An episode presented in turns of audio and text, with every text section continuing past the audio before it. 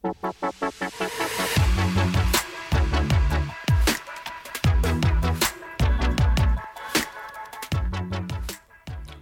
und herzlich willkommen zu einer neuen Folge unseres Podcasts Digitale Rebellen. Schön, dass ihr auch heute wieder dabei seid. Ich bin David und mein Gast ist heute mein geschätzter Kollege Sebastian.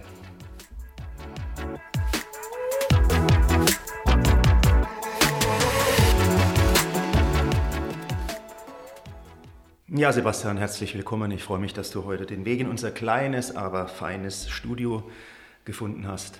Ja, danke David für die Einladung, heute mit dir über das Thema digitale Rebellen zu sprechen. Genau, das ist heute unser Thema. Wir haben ja schon angedeutet in unserer ersten Folge des Podcasts, dass wir unserem Namen Digitale Rebellen mal auf den Grund gehen wollen. Wir wollen euch erzählen, wie kam es eigentlich zu diesem Namen und ähm, ja, welches Mindset steckt eigentlich hinter dem Begriff digitale Rebellen. Na?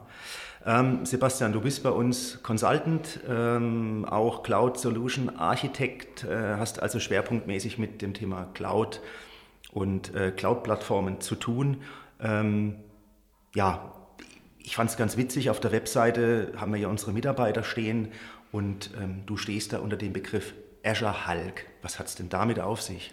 Ja, gehen wir kurz darauf ein. Ähm, Azure, klar, weil ich für Azure bei uns bei BusyTech stehe. Das heißt im Beratungsgeschäft alles zu IT-Infrastruktur, Architekturen in Azure durchführe und Hulk, ähm, das ist tatsächlich eher der witzige Begriff, den meine Kollegen mir gegeben haben. Ich würde das mal interpretieren als mutig, herausfordernd, die neuen Technologien ausprobieren und beim Kunden einzusetzen. Ja, also das kam gar nicht von dir selbst, sondern das hat man dir verpasst. Äh, tatsächlich, ja. okay, okay. Ähm, ich kann mich noch gut erinnern, letztes Jahr, da hattest du, ja, tatsächlich bist du irgendwie so als kleiner Rebell, als kleiner digitaler Rebell aufgetreten. Du hattest ähm, nämlich einen Test gemacht bei uns in der Firma. Du hast nämlich eine, uh, eine Phishing-E-Mail-Attacke gegen unsere Firma gestartet. Was hat es denn damit auf sich? Wie kam denn das? Das ist eine gute Frage. Ähm, als IT-Beratung sehe ich uns als Vorreiter für alles, was zum Thema Sicherheit ähm, kommt. Und gerade im Cloud-Umfeld ist das ein wichtiges Thema für alle unsere Kunden. Und wir sollten da drin halt am besten selber super fit sein. Und ähm, ich habe das ganz einfach immer damit verglichen, bei jedem Unternehmen macht man mit Sicherheit Brandschutzübungen und jeder weiß bei einem Feueralarm, was man machen muss praktisch bei einem Angriff auf das eigene Unternehmen durch Phishing-E-Mails, durch andere Attacken, ähm, ist das vielleicht nicht jedem so klar. Und dementsprechend habe ich mir gedacht, okay, ich mache jetzt mal einen Phishing-Angriff gegen unser eigenes Unternehmen. Praktisch habe ich das keinem erzählt, nicht mal der Geschäftsführung, die E-Mails aufgesetzt, ja. durchgeführt und ähm, dann die Ergebnisse bei uns begutachtet. Genau, das ist ja auch der Witz von so einer Phishing-Mail, ne? also von einem Selbsttest, dass man das natürlich niemandem erzählt. Ähm, genau, also es war, der Grund war einfach, uns zu sensibilisieren ne? gegenüber möglichen Angriffen aus dem Cyberspace. Ganz genau. Einfach die Möglichkeit zu schaffen, selber dazu zu lernen, zu überlegen, äh, wo brauchst vielleicht Prozesse, wo brauchst die Möglichkeiten, wer muss wann informiert werden und wie gehen wir eigentlich selber mit dem Thema um. Und das lernt man halt praktisch durch Erfahrung, durch Ausprobieren und nicht durch einen Artikel nur lesen und sich denken, das habe ich schon verstanden. Ja, ja, wie geht man eigentlich damit um und wie kommt man auf Themen, die einen, ja, wo man sich vielleicht längere Zeit gar nicht mit befasst und plötzlich wird man mit konfrontiert. Und das ist ja in vielen Unternehmen so, wenn sie neue Technologien einführen, ne, wenn sie digital transformieren wollen, dann plötzlich ja, wird entschieden, wir führen neue Technologien ein und die Mitarbeiter sollen, ja müssen da mitziehen. Und wir haben uns letztes Jahr überlegt, als wir diesen Podcast ins Leben gerufen haben, wie nennen wir den jetzt denn eigentlich? Ja, und ähm, wir haben uns dann überlegt, okay, naja, was tun wir denn eigentlich draußen beim Kunden? Wofür stehen wir denn? Was zeichnet uns aus? Und wir sind ja IT-Dienstleister, der bei Kunden eben auch neue Technologien einführt, ja, der berät und ähm, der gemeinsam mit dem Kunden schaut, was am besten zu ihm passt. Und das ist der Punkt. Na, jedes Mal, wenn beim Kunden Technologien eingeführt werden, was passiert? Naja, da kommt irgendwas Neues ins Unternehmen. Ne? Da äh, müssen die Mitarbeiter sich anpassen, die müssen die Technologie nutzen Und wir haben überlegt, ja, ähm, wie können wir so einen Stil entwickeln, wie können wir dieses, diesen Mut zur Veränderung auch nach außen tragen, den es braucht, wenn neue Technologien eingeführt werden. Und ähm, so sind wir im Endeffekt auf den Namen digitale Rebellen gekommen. Wir wollen also euch auch draußen, die ihr in den Firmen sitzt, sagen, hey Leute, schaut euch mal bei euch um im Unternehmen. Vielleicht gibt es da ja auch irgendwelche Prozesse, Abläufe, die gar nicht mehr so gut funktionieren. Ja, und so sind wir drauf gekommen. Ähm, wir wollen euch also animieren, mit dem digitalen Rebell-Podcast bestehende Dinge zu hinterfragen, eingespieltes, ja, Dinge, die vielleicht offensichtlich funktionieren, aber vielleicht doch nicht so gut. Und das ist unser Ziel mit diesem Titel. Ja, was ist dir denn durch den Kopf gegangen, als du das jetzt zum ersten Mal gehört hast, digitale Rebellen? Ich war tatsächlich ziemlich überrascht ähm, über den Titel und fand ihn aber dann im zweiten Überlegen sehr, sehr positiv und dass er sehr gut zu unserem Unternehmen passt, weil, wie du schon gesagt hast, wir sind letztendlich diejenigen, die Veränderungen mit begleiten im Unternehmen, vielleicht auch die Impulse geben, aber dieses, so wie ich das gerade bei diesem IT-Security-Thema erzählt habe, letzten Endes geht es darum, die Erfahrungen, die Möglichkeiten im Unternehmen zu schaffen. Und äh, häufig in unserem Beratungsgeschäft sprechen wir mit den einzelnen Fachabteilungen. Das kann eine Buchhaltung sein, das kann eine Produktion sein, ähm, ganz, ganz unterschiedlich. Und die Fachexpertise, die liegt ja in, in dieser Abteilung, in den Menschen, die in dem Unternehmen den Mehrwert generieren.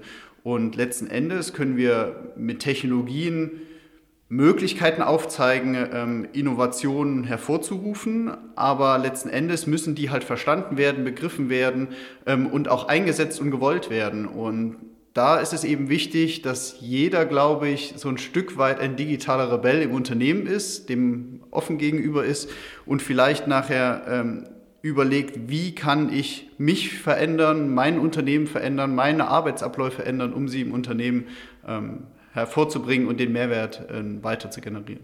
Ja, du bist jetzt ja viel draußen, beziehungsweise im Moment nicht, im Moment viel im, im, im Homeoffice, beziehungsweise im Büro und hast aber Kundenkontakt äh, in, in, der Beratung. Wie ist denn so dein Eindruck? Ähm, ja, rebellisch. Ne? Also hast du so den Eindruck, die, es gibt Leute in der Firma, die sind sehr aufgeschlossen gegenüber Neuem, äh, die sind bereit zur Veränderung. Ähm, wie ist so dein Eindruck aus der Praxis? Ähm, ich hätte behauptet, vor anderthalb Jahren äh, wäre meine Antwort anders gewesen. Äh, mittlerweile ist, glaube ich, jedem klar, dass Digitalisierung ein großer Gewinn ist, wenn man ihn sinnvoll und richtig einsetzt. Also nur Digitalisierung der Digitalisierungswillen würde ich jetzt nicht unterschreiben, dass das sinnvoll ist, aber wenn man sich ganz gezielt überlegt, wo habe ich ein Problem, wie kann ich das äh, beantworten, dann ähm, ist wirklich jedem geholfen, sich damit auseinanderzusetzen und eben auch Unterstützung zu holen. Ähm, Beispiel Schulen äh, ist, glaube ich, ein ganz prägnantes Thema momentan. Oh ja. Und mhm. Da gibt es Möglichkeiten. Das ist jetzt nicht äh, so komplett weit her. Ähm, und diesen extra Meilenstein zu gehen, auch die Sachen halt auszuprobieren, zu überlegen, dem offen gegenüber zu sein, das ist das Wichtige, ähm, was, glaube ich, momentan zählt. Und das spiegelt sich aber auch in Unternehmen wieder. Also da ist jetzt nicht, ich setze das eine für immer und ewig ein, weil ich mir das nicht anders vorstellen kann, sondern es ist eben wichtig und das ist der Vorteil auch bei einigen Kunden, ähm, dass man so kleine Spielumgebungen einfach herstellt, ähm, indem man Sachen ausprobiert, indem man möglichst schnell auch ist, die Sachen ähm, zu testen mit einzelnen Benutzern, die mit in die IT-Projekte zu ziehen. Das ist eben das, was früher vielleicht anders war. Ähm, da gab es zwei Abteilungsleiter, die haben sich dann mit der IT-Abteilung getroffen und haben überlegt, wie wollen wir das nachher machen, was ist da möglich. Und der einzelne Mitarbeiter war dann tatsächlich eher der Anwender und hat halt die etablierten Prozesse zu folgen. Und das ist halt signifikant anders geworden. Also eher die einzelnen Mitarbeiter werden dazu ermutigt, hey, probiert neue Sachen aus, beschäftigt euch damit, schaut, was es da draußen geht. Äh, man sieht das ja auch über die Social Media Accounts, vernetzt euch, überlegt, was machen andere und äh, das ist halt deutlich anders geworden. Ja, es ist ja auch nicht immer gleich tragisch, ne? denke ich, wenn, wenn mal was Neues kommt. Also wenn, wenn ich auch als Mitarbeiter, Mitarbeiterin selbst ähm, was Neues ausprobieren darf, ja, nicht muss. Also das ist ja, ne? da sind wir schon beim Thema Haltung ja, zur Veränderung. Ähm, ich habe das ja auch hier bei uns erlebt. Ne? Ich bin im Frühjahr 2019 ins Unternehmen gekommen und ähm, ich hatte jetzt mit Dingen wie Microsoft Teams, SharePoint, äh, Office 365 hatte ich vorher eigentlich gar nichts am Hut. Ne? Also ich stamme ja noch so einer Generation ne, der lokalen Laufwerke an ähm, und wo jeder schön seine Datei und seinen Ordner und schön bei sich auf dem Laufwerk und ja, nicht irgendjemand anderes zeigen und so. Ähm, aber ich muss sagen, mittlerweile, ich, ich äh, ja, nutze das richtig gerne und ähm, seit ich halt auch erkannt habe, was da eigentlich dahinter steckt, hinter diesen Tools und Technologien, fällt es mir eigentlich auch, ja, es ist schon fast, als ob ich es immer benutzt habe. Ja, ähm, ja also ihr seht, ne, wir wollen diesen Begriff digitale Rebell natürlich mit Leben füllen. Ne? Man kann jetzt marketingmäßig immer schön einen Begriff aus dem Boden holen, äh, aber er will ja auch mit Leben gefüllt werden. Und ähm, wir haben gedacht, okay, was zeichnet denn einen digitalen Rebellen so aus? Und dann sind wir auf diesen Begriff des Digital Mindset gekommen. Oh ja, das ist jetzt, ne, hört sich ganz hochtrabend an, aber tatsächlich, das ist es. Ja. Es geht um ein bestimmtes Mindset, um eine Haltung, um eine Einstellungsfrage. Ja. Und ähm, wir haben uns überlegt, ja, was könnte denn so ein Digital, Mind, Digital Mindset ausmachen? Und ähm, dazu haben wir eine ganz interessante Studie gefunden ähm, aus dem Jahre 2017. Das ist eine groß angelegte Studie gewesen äh, von McKinsey. Na, ihr wisst, diese große Beratungsfirma und die hat ähm, 2100 Entscheider gefragt, ähm, beziehungsweise eine Untersuchung gemacht, wie digitale Transformation gelingt und im Umkehrschluss, was denn es für Hindernisse gibt, warum sie nicht gelingt. Und die Studie kommt zum Ergebnis, dass zum Beispiel mangelndes digitales Denken, na, also irgendwie sind die Leute nicht so in der Lage, digital zu denken, was immer das auch ist, ähm, dann gewisse Silo-Strukturen, also Silos, ja, jetzt nicht beim Bauer auf dem Land, auf dem Feld, sondern eben so Wissenssilos heißt das. Ja, also ich, wie ich vorhin gesagt habe, Dateien, Ordner bei mir lokal auf der Festplatte, niemand darf sie sehen, das ist mein Schatz. Ja. So Wissenssilos und ähm, wenig Risikobereitschaft war noch ein wesentlicher Punkt dieser, dieser Studie. Also die digitale Transformation hängt offensichtlich auch von persönlichen Haltungen und Einstellungen der Mitarbeiter ab. Ich denke, das kannst du wahrscheinlich bestätigen, ne, wenn du genau. draußen also, beim Kunden bist. Ne? Genau, du hast schon einen wesentlichen äh, Punkt genannt, das ist Wissen. Und Wissen ist das, was Unternehmen eigentlich ausmacht und das, was äh, jeden einzelnen Menschen nachher auch ausmacht. Aber das, was viel wichtiger ist, das habe ich auch selber am eigenen Beispiel gelernt, äh, Microsoft Azure ist halt ein Werkzeugkasten, wo man ganz, ganz viele Funktionen, Integrationen und so weiter hat. Und praktisch Microsoft entwickelt das so rasant schnell, dass ich selber feststelle, ich kann das alles ausprobieren, ähm, dann mache ich aber nichts anderes am Tag. Oh, und, ja.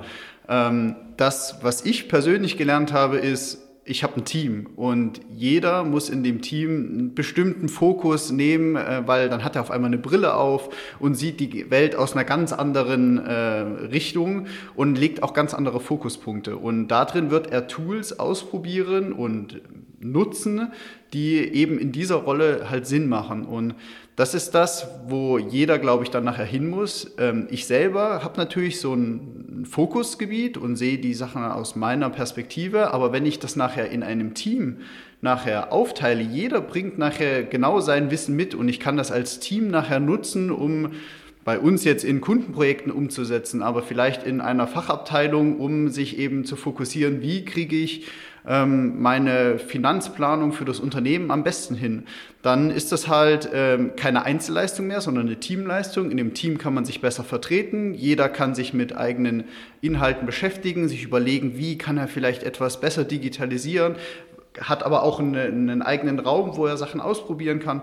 Und das ist, glaube ich, ganz, ganz entscheidend. Ähm, warum diese Inseln im besten Falle aufzulösen sind. Das ist eine persönliche Überwindung. Da kommen wir jetzt wieder auf den Begriff Digital Mindset, weil ähm, ganz, ganz früher war das natürlich, ich habe viel Wissen. Ähm, das macht natürlich auch eine gewisse Machtposition vielleicht in einem Unternehmen aus. Man kann irgendwie Vorteile ausspielen. Aber wenn man sich überlegt, wie viel mehr Vorteile ich in einem Team, in einer anderen Kultur erreichen kann, das ist, glaube ich, ganz entscheidend. Und ich hoffe, ähm, dass es ähm, vielleicht auch für den Zuhörer ein, ein Erklärungsversuch, warum dieses Digital Mindset ähm, mit digitalen Prozessen, weil digital heißt hier in dem Falle nicht, ich muss irgendwo Buttons klicken, sondern ich habe mein Wissen, meine Möglichkeiten, meine Aufgaben vielleicht einfach nur irgendwo digital transparent gemacht. Und ähm, ich habe mich selber in meinem Unternehmen ich schreibe irgendwo meine Fähigkeiten, meine, meine Aufgaben, meine Rollen irgendwo hin, sodass sie jemand anders nutzen kann, indem er mit mir in Kontakt tritt. Das ist ja auch die Idee eigentlich von, von Social Media. Nicht, ähm, dass ich da irgendwo ein Profilbild habe und mich viele Headhunter ansprechen können. Das ist vielleicht in den 20ern ganz interessant. Aber am Ende vom Tag, wofür stehe ich, was mache ich aus und wofür möchte ich auch gefunden oder angesprochen werden? Und ähm, das ist dann das Digital Mindset in, in dem Aspekt, den du angesprochen ja. hast.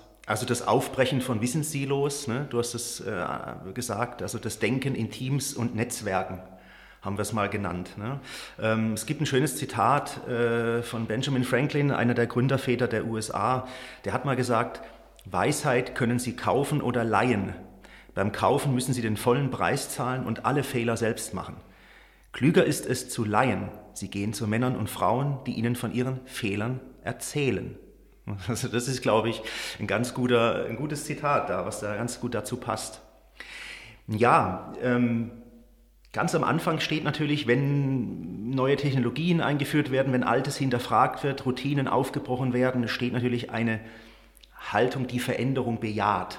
Ne? Das ist ja eigentlich die Grundlage von allem. Ich als Mitarbeiter, als Führungskraft bin dazu angehalten, Ja zu sagen zur Veränderung. Wie erlebst du das so?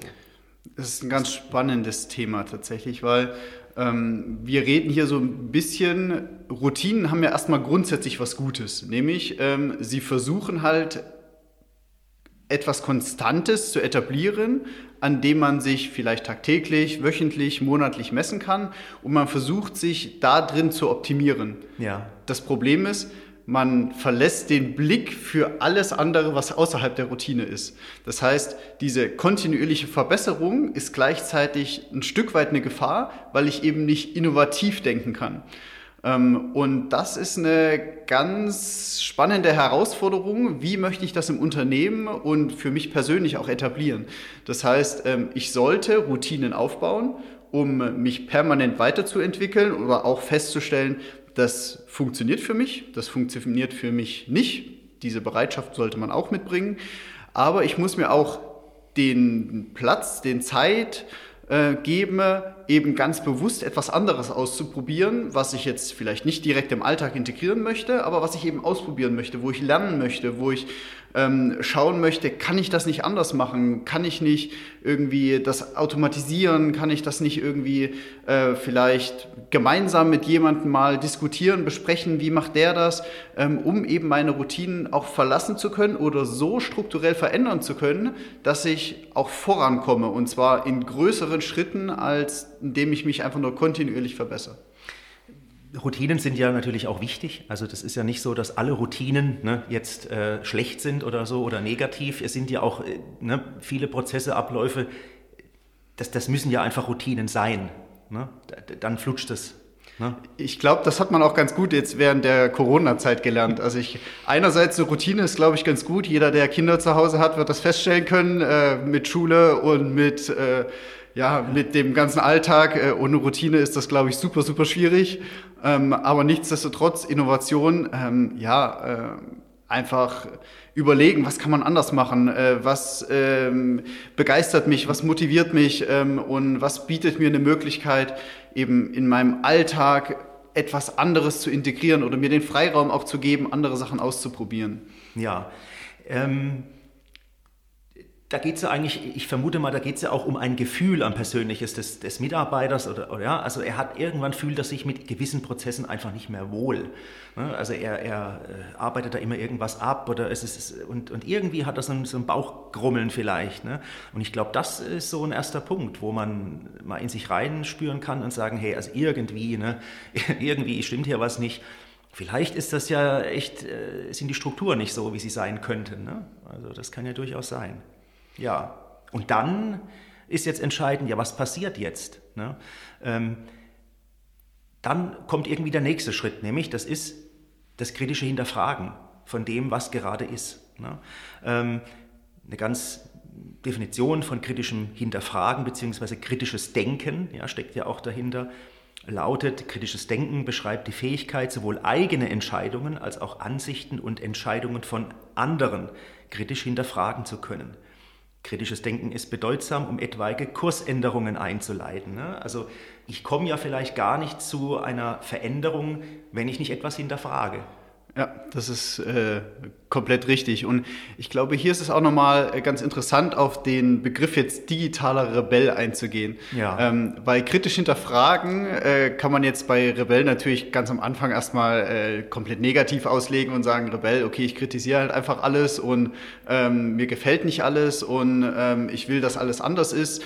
Ähm, aber praktisch, ähm, ja, der Weg ist mir egal, ähm, nur mir passt das halt nicht. Und das ist eben nicht unbedingt die Aufgabe des digitalen Rebells. Ähm, der digitale Rebell ist eigentlich eher der, der Wohlüberlegte, der selber feststellt, mir geht's vielleicht nicht gut oder ähm, das kann eigentlich so nicht der beste Weg sein. Ähm, zeigt das halt strukturiert auf, also kann das für sich selber runterbrechen, kann überlegen, hey, das sind eigentlich die Punkte, das macht mir tagtäglich irgendwie schlechtes Bauchgefühl oder ich gehe nicht mit einem Lächeln aus dem Büro und ähm, da will ich was dran ändern. Also das ist der digitale Rebell. Ich will da was dran ändern und ähm, der überlegt halt, okay, ähm, wer kann mir dabei helfen oder wie kann ich mir Informationen beschaffen, wie ähm, komme ich vielleicht zu einer besseren Lösung. Ich schaue mir da ein paar Videos an, ich frage mal in meinem Netzwerk nach, äh, wie das nachher funktioniert und ähm, macht dann eben vielleicht, keine Ahnung, eine Entscheidungsvorlage, der baut erstmal irgendwie für sich in, in, im Kleinen irgendwie einen besseren Prozess oder zeigt ihn auf, visualisiert ihn und überlegt dann vielleicht äh, in so eins zu eins Feedbacks mit seinen Arbeitskollegen, hey, wäre das nicht irgendwie eine coole Lösung? Und äh, sagt dann, hey, ähm, eigentlich weiß ich jetzt, wie es funktioniert und wie wir uns helfen können. Und äh, jetzt geht es eigentlich daran, das Ganze nur in einem größeren Stil im Unternehmen nachher umzusetzen. Und das ist das, wofür wir natürlich äh, stehen und was wir in der IT-Beratung auch halt äh, gern wiederfinden. Weil äh, nichts ist besser, als wenn jemand in der Fachabteilung weiß, wo er hin will, wieso, weshalb, warum. Ähm, erlebt ja den ganzen Tag diesen Prozess. Das heißt, er hat die entscheidenden Informationen. Und dann geht es nachher nur noch um die technologischen Entscheidungen. Wie kriege ich das am besten dann nachher umgesetzt oder gemeinsam eben mit dem digitalen Rebellen umgesetzt? Und ähm, das macht dann halt super viel Spaß für alle Beteiligten, weil der Mehrwert nachher am, am höchsten einfach ist. Ja, ähm, Vielleicht auch noch so zur Einordnung. Also ne, wir sprechen jetzt nicht, du hast es ja wunderbar schon beschrieben, wir sprechen nicht von so einem Nörgler-Typen. Ne? Das ist jetzt nicht. Also es ist, soll nicht jemand sein, der jetzt an allen Ecken und Enden, ah, ja, hier was, da was nicht, passt mir nicht. Ne? Das, so ist das kritische Denken oder kritisches Hinterfragen nicht gemeint. Ne? Also sondern durchaus eben konstruktiv, Lösungsvorschläge hm, aber eben auch schon natürlich auch dran zu bleiben und zu sagen, also irgendwie sollten wir hier was tun. Ja. Und äh, das krasse Gegenteil davon sind natürlich die sogenannten Ja-Sager. Ne? Also es gibt Ja-Sager im Unternehmen, ne? die, die, die schaffen zwar eine angenehme Atmosphäre, weil sie eben die Konflikte scheuen, also die sprechen da nichts an, die sagen, es alles läuft alles wunderbar. Ja? Ähm, aber das bringt halt dann einen auf Dauer auch nicht weiter. Ne? Ja, wir kommen zum nächsten Punkt. Also den fand ich jetzt mit am spannendsten. Ähm, und zwar, das ist das, das, ist das Thema Neugier. Also Neugier. Ne? Jetzt, ähm, wir können uns alle erinnern, wir waren ja alle mal Kind. Ne? Also Kinder sind ja von Grund auf neugierig. Ne? Die haben Interesse an vielen, vielen Dingen.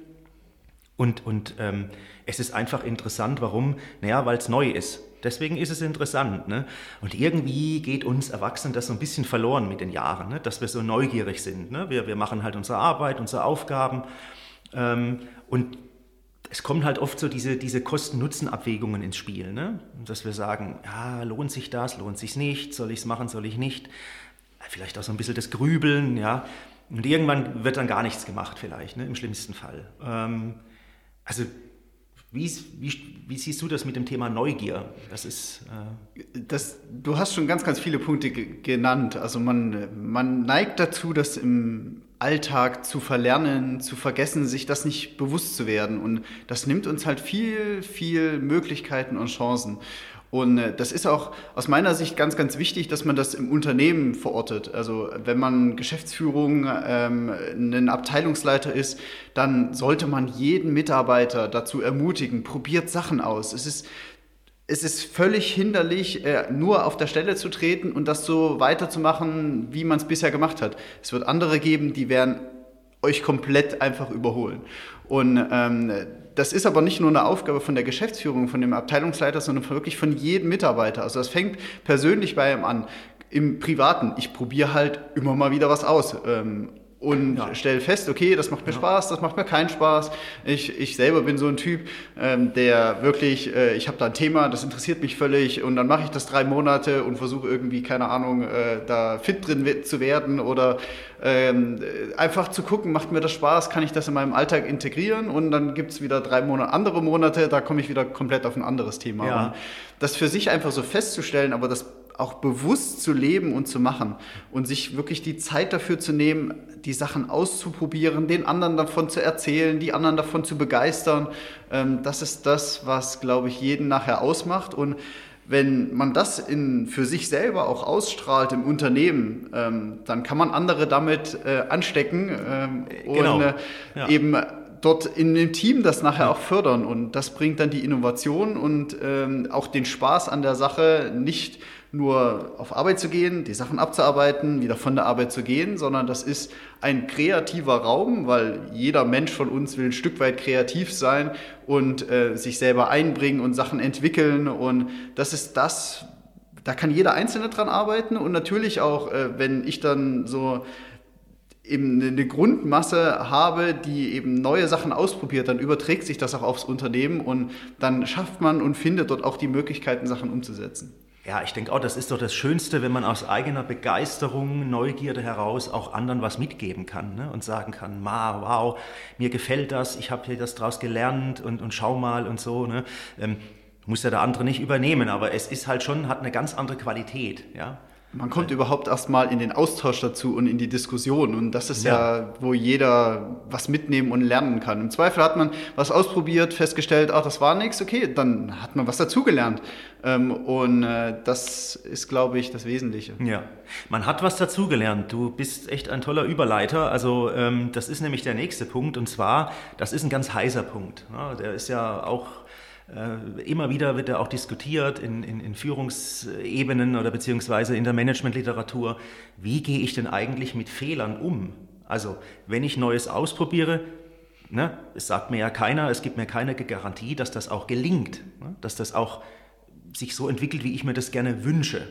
Und da ist ja der Umgang mit Fehlern und mit Scheitern, ja, ist manchmal nicht so einfach ne, im Unternehmen. Ähm, ich weiß nicht, ob es eine typisch deutsche Haltung ist. Äh, dass äh, man hier oft halt noch mit Fehlern so ein bisschen umgeht, wie, naja, das ist dann ein Versagen. Ne? Ähm, und und ähm, dann ist irgendwie alles schlecht. Ähm, ich glaube, das ist halt ein, ein ganz großer Punkt, der äh, im Digital Mindset vorhanden sein sollte, dass man offen mit Fehlern und Scheitern umgeht, weil man kann ja auch scheitern. Ne? Ja, das ist tatsächlich ähm, also du hast das angesprochen, äh, ist das was Deutsches? Ähm, ich würde tatsächlich sagen, wir Deutschen leben das sehr gekonnt, mit Fehlern schlecht umzugehen. Ähm, das kommt tatsächlich ähm, auch, wenn wir jetzt an einen Unternehmer denken, vielleicht auch in der aktuellen Zeit, der insolvent geht. Eine Insolvenz kann sehr, sehr viele Gründe haben. Ich bin Zulieferer von irgendwem, praktisch, äh, mein, äh, mein Endkunde konnte meine Rechnung nicht bezahlen, ich bin insolvent gegangen, weil insolvent heißt erstmal nur zahlungsunfähig. Das hat überhaupt nichts damit zu tun, ob ich wirtschaftlich arbeiten kann, ob ich ein guter Unternehmer bin, ob ich meine Mitarbeiter ähm, gut geführt habe und ähm, meine Werte so waren, wie wir uns das vielleicht äh, vorstellen von einem guten Unternehmer. Das hat insolvent, hat damit überhaupt nichts zu tun. Und trotzdem sagen wir, oh, der ist insolvent gegangen, dem traue ich jetzt erstmal nicht. Ähm, ehrlich gesagt, ich würde einem insolventen Unternehmer viel mehr trauen als jemanden, der gerade sein erstes Unternehmen gegründet hat. Warum? Der hat sehr, sehr viel Erfahrung dazugelernt. Er hat Höhen und er hat Tiefen durchlitten und er weiß ganz genau, wie man vielleicht ein Unternehmen zu führen, zu steuern hat, worauf man gucken muss es ist jetzt keine Garantie, ne? Äh, jeder, der insolvent gegangen ist, dem würde ich jetzt irgendwie alles machen. Aber sich mit der Person auseinanderzusetzen und zu überlegen, ähm, was hat der an Wissen, was hat der an Erfahrung und wie kann ich die nachher gemeinsam im Team oder in der Zusammenarbeit nachher nutzen. Das ist das Entscheidende.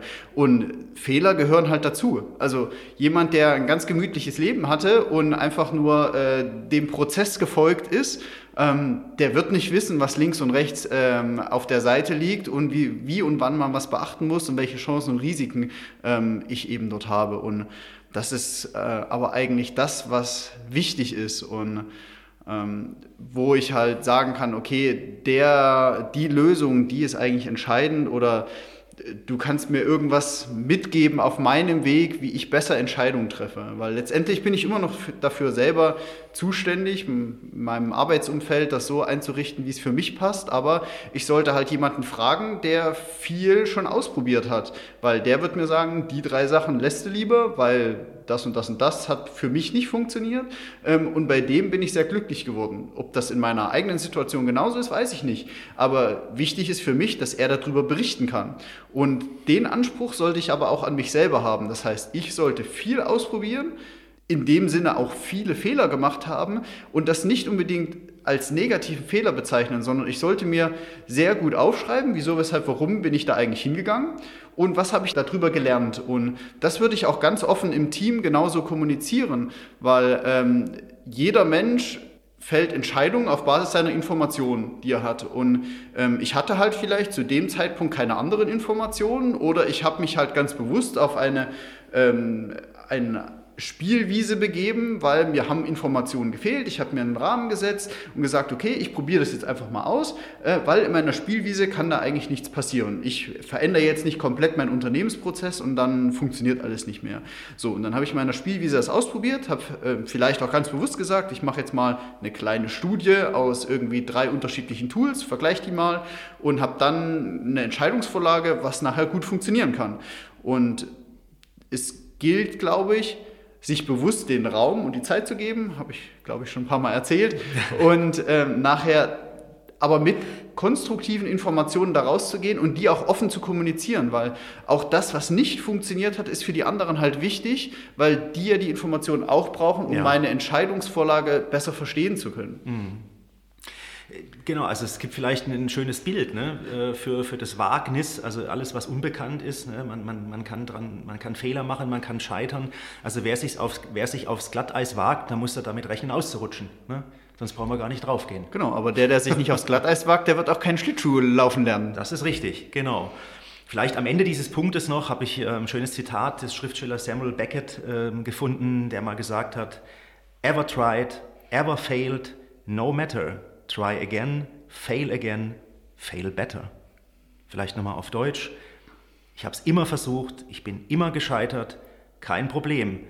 Ich habe es wieder versucht, ich bin wieder gescheitert, aber ich bin besser gescheitert.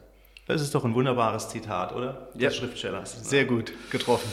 Ja, also wir haben jetzt ja richtig viel Du hast mir, also du hast uns richtig viel tollen Input gegeben. Das ist echt toll. Und wir haben jetzt so ein paar Punkte zusammengetragen, was zu einem Digital Mindset äh, gehört. Natürlich unserer Ansicht nach. Ne? Ich meine, ihr könnt da anderer Ansicht sein oder vielleicht unterschreibt ihr es auch. Jedenfalls, ähm, wir haben gesagt, eine bejahende Haltung zur Veränderung haben wir festgestellt. Wir haben gesagt, ein offener Umgang mit Fehlern und Scheitern. Wir haben ein Loslassen von Routinen was haben wir noch gesagt? ach ja, Netzwerkstrukturen. Ne? Also kein Silo-Denken, sondern Denken in Netzwerken und in, in Teams. Ne?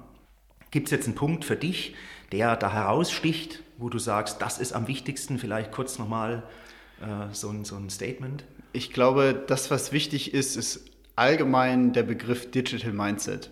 Mit jedem Punkt, den wir darüber gesprochen haben, vielleicht findet ihr da draußen einfach auch noch andere Punkte oder die für euch halt zutreffen. Das, was wichtig ist, die ersten Schritte zu gehen, ähm, zu überlegen, äh, gehe ich mit einem Lächeln da raus, will ich Sachen verändern, bin ich neugierig? Ähm, und habe ich die Möglichkeit, und ja, ihr habt die Möglichkeit, nämlich spätestens bei euch selber und in dem Sinne, dass ihr mit anderen Leuten drüber sprecht. Und in dem Sinne würde ich das Digital Mindset ähm, tatsächlich an euch richten. Seid rebellisch, seid digital und probiert Sachen aus. Ja, super. Sebastian hat mir von fast das Schlusswort vorweggenommen. Also genau, das möchte ich auch nochmal an euch weitergeben. Schaut mal bei euch nach. Gibt es irgendwelche Prozesse vielleicht, irgendwelche Strukturen, die nicht so laufen, wo ihr denkt, ah, da könnte man noch ein bisschen dran drehen, da sollte sich was ändern? Da nichts wie los, ja, ab zu eurem Vorgesetzten, ab zu eurem Chef und hier, ja, macht einfach Dampf und sagt, ja, ich habe eine Idee, vielleicht können wir das nicht mal ausprobieren. Ja, Mensch, Sebastian, wir sind am Ende angelangt unserer Podcast-Folge zum Thema digitale Rebellen. Ich danke dir sehr, dass du heute dabei warst. Es hat mir mega viel Spaß gemacht. Wir haben sehr viel erfahren zum Thema Digital Mindset und die digitalen Rebellen und ja. Es freut mich, dass ich äh, in dem Gespräch dabei sein durfte und den digitalen Rebell etwas geprägt habe und hoffentlich euch ein paar Informationen mitgegeben. Und ich freue mich auf die weiteren Folgen als Zuhörer, aber natürlich gerne auch als Sprecher und hoffe demnächst wieder mit dabei zu sein. Auf jeden Fall, da wird sich mit Sicherheit eine und noch mehrere Gelegenheit finden. Ja, ich danke euch auch da draußen fürs Zuhören. Ähm, ich hoffe, es ist klar geworden, was wir unter den digitalen Rebellen verstehen und unter dem Digital Mindset. Und ich wünsche euch noch einen schönen Tag und wir hören uns bei der, bei der nächsten Folge der digitalen Rebellen. Und bleibt rebellisch. Bis zum nächsten Mal.